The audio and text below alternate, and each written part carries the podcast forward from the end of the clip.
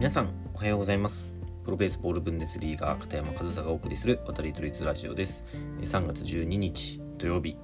今日も配信やっていきたいと思います。でも今日はですねもうこの話題かなというものがありましてまあ、昨日のニュースなんですけどあの MLB のロックアウトが解除されましたね。でそれはすなわち今年のメジャーリーグの開幕日が決まったということで4月の7日現地時間で4月の7日日本時間で4月の8日メジャーリーグは今年も開幕することが無事に決まりましたと。そしてその開幕が約1週間遅れたことになるんですけどその遅れたことによってもともとその時期にその1週間に予定されていた試合っていうのはえっと、シーズンの終わりが10月の3日の予定なんですけどそれが3日延ばされてさらにあとはダブルヘッダーなどで、えー、しっかりとその試合数を確保して162試合をそのスケジュールは違えど予定通りの試合数を行っていくということも決まったということでね。まずファンにとってはこのねあのまあ開幕が遅れてしまったことはやっぱりそのメジャーリーグの開幕をね楽しみにしてるファンっていうのはいると思うのでそこにはちょっと、まあ、1週間遅れてしまったことは、まあ、ネガティブなポイントかと思うんですが試合数は例年通りの試合数をやるっていうのと、まあ、まずはそもそも開幕するということロックアウトが解除されたということはまずはいいニュースなのじゃないかなと。で去年の12月から行われていたこのロックアウトでこの期間っていうのはその労使交渉っていうその労働者である選手とその雇い主であるオーナーのその関係性の交渉のみが行われていてそれ以外はストップしていたんですよね。だから、えー、選手はその球団自分のが所属している球団にもかかわらずその施設が使えない。だとかあとはまだチームが決まってない選手フリーエージェントの選手がどの球団とも交渉ができないっていう、まあ、この2つが一番大きなそのロックアウトで起きている影響かなとは思うんですが、まあ、それが解除されるということで、えー、13日日本時間14日もう明日か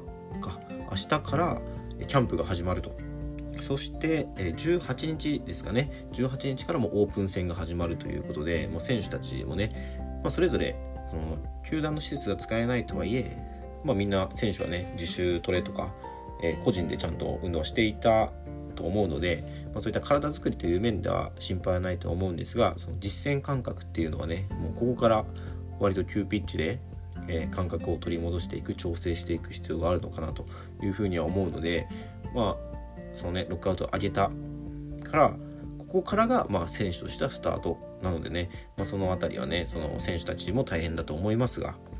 まあ、うまくね開幕に間に合わせるなり、まあ、開幕に間に合わなくてもそのシーズンを通してねしっかりチームに貢献できるような準備っていうのが、まあ、今後その選手には必要になってくるんじゃないかなと。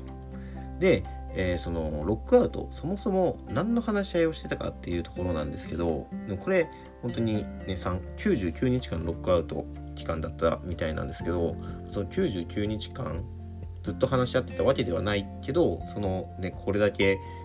あの長引いたロックアウト何を話し合ってたかっていうと本当にいろいろあるから全部はここではお伝えしきれないんですけど、まあ、その分かりやすいところと僕らファンが、ま、知っておくべきところみたいなところっていうのをだけちょっとピックアップして今日はお伝えしてみようかなって思うんですがまず一つ大きな変更で言ったら、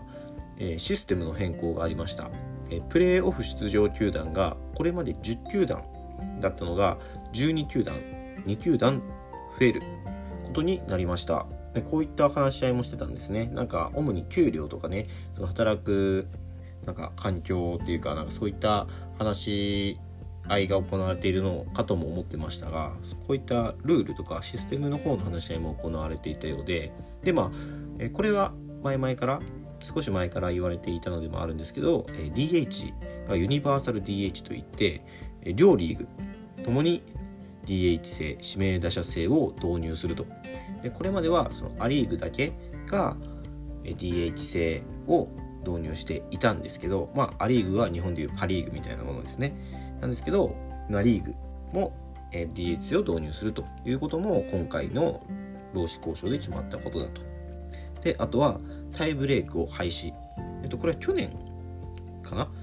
は、えっと、延長に9回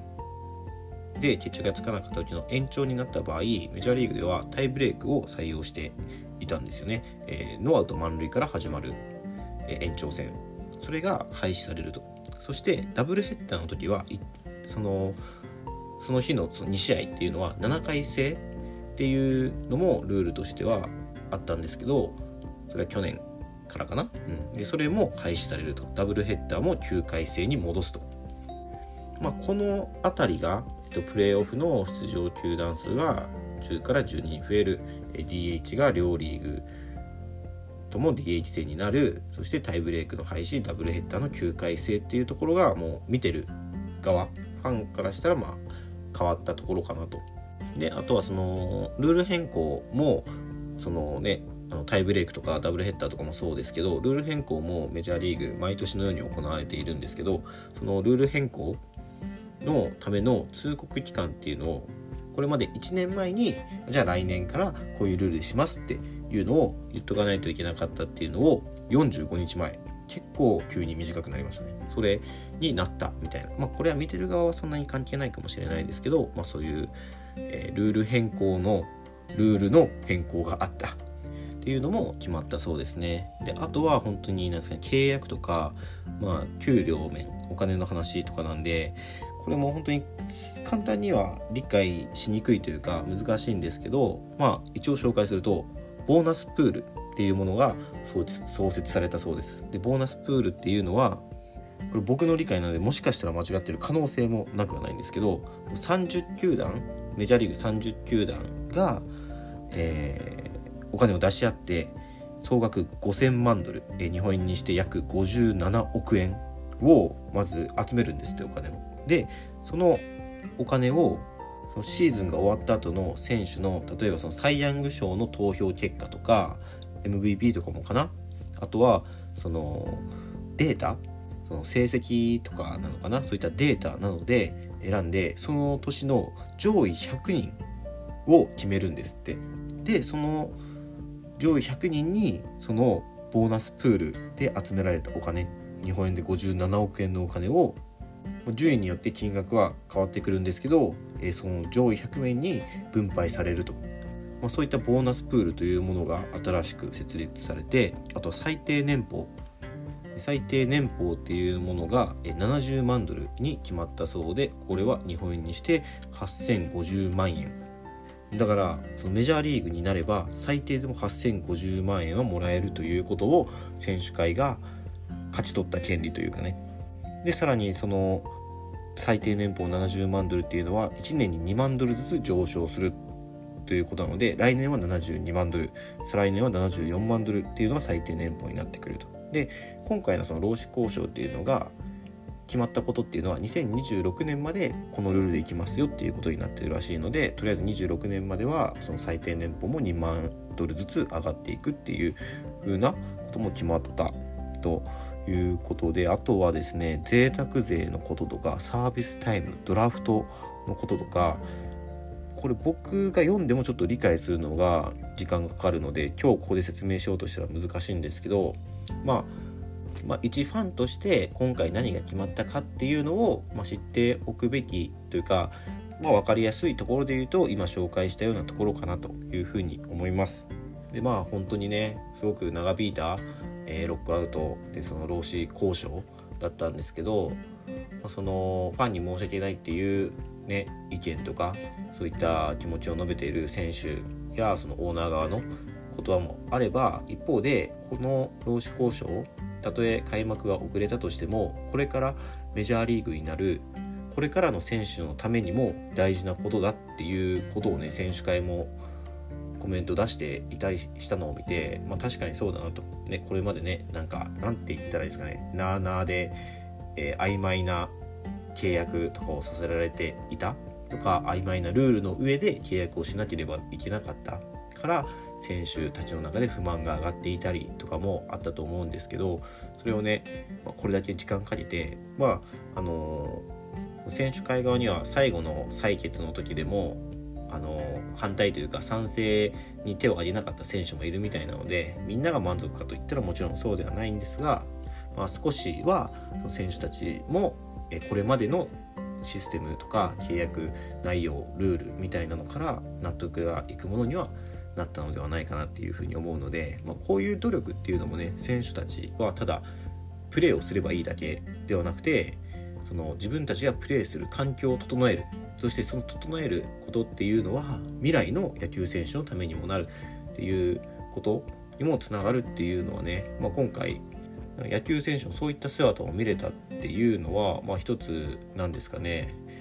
僕はいいことだと思いますねただ野球だけやってればいいとかではなくて、まあ、そういったね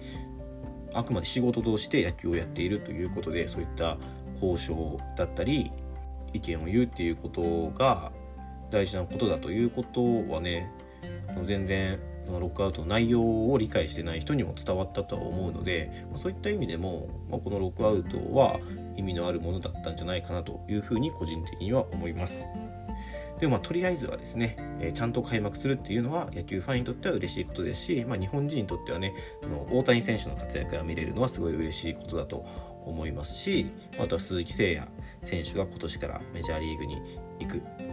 はずで今からフリーエージェントなんで今から交渉なんですけど、まあ、そういったところだったり、まあ、ダルビッシュ投手や菊池雄星投手とかまだいっぱいいますよねメジャーリーグで活躍してる選手は。日本人はやっぱ日本人の活躍を見るのが面白いと思うんですけど、まあ、それがねちゃんと、えー、リーグが開幕するっていうのは、えー、喜ばしいことじゃないかなというふうに思ったので今日はちょっとしたそのロックアウトについての、まあ、簡単な簡単な解説ですけどさせていただきました、まあ、正直僕もね調べて話しましたけど分かんないこと多いんですよね。しかもこれをロックアウトを完全に全部説明しようとしたら全然時間もね10分15分とかじゃ足りないから、まあ、今日はこれくらいにしといて、まあ、また機会があればね またもうちょっと深いとこも話してもいいかなって思いますけどちょっとどうかなないかなあんまり需要もなさそうですし、まあ、ということで、えー、今日も最後までお聴きいただきありがとうございました。えー、片山和沙でした。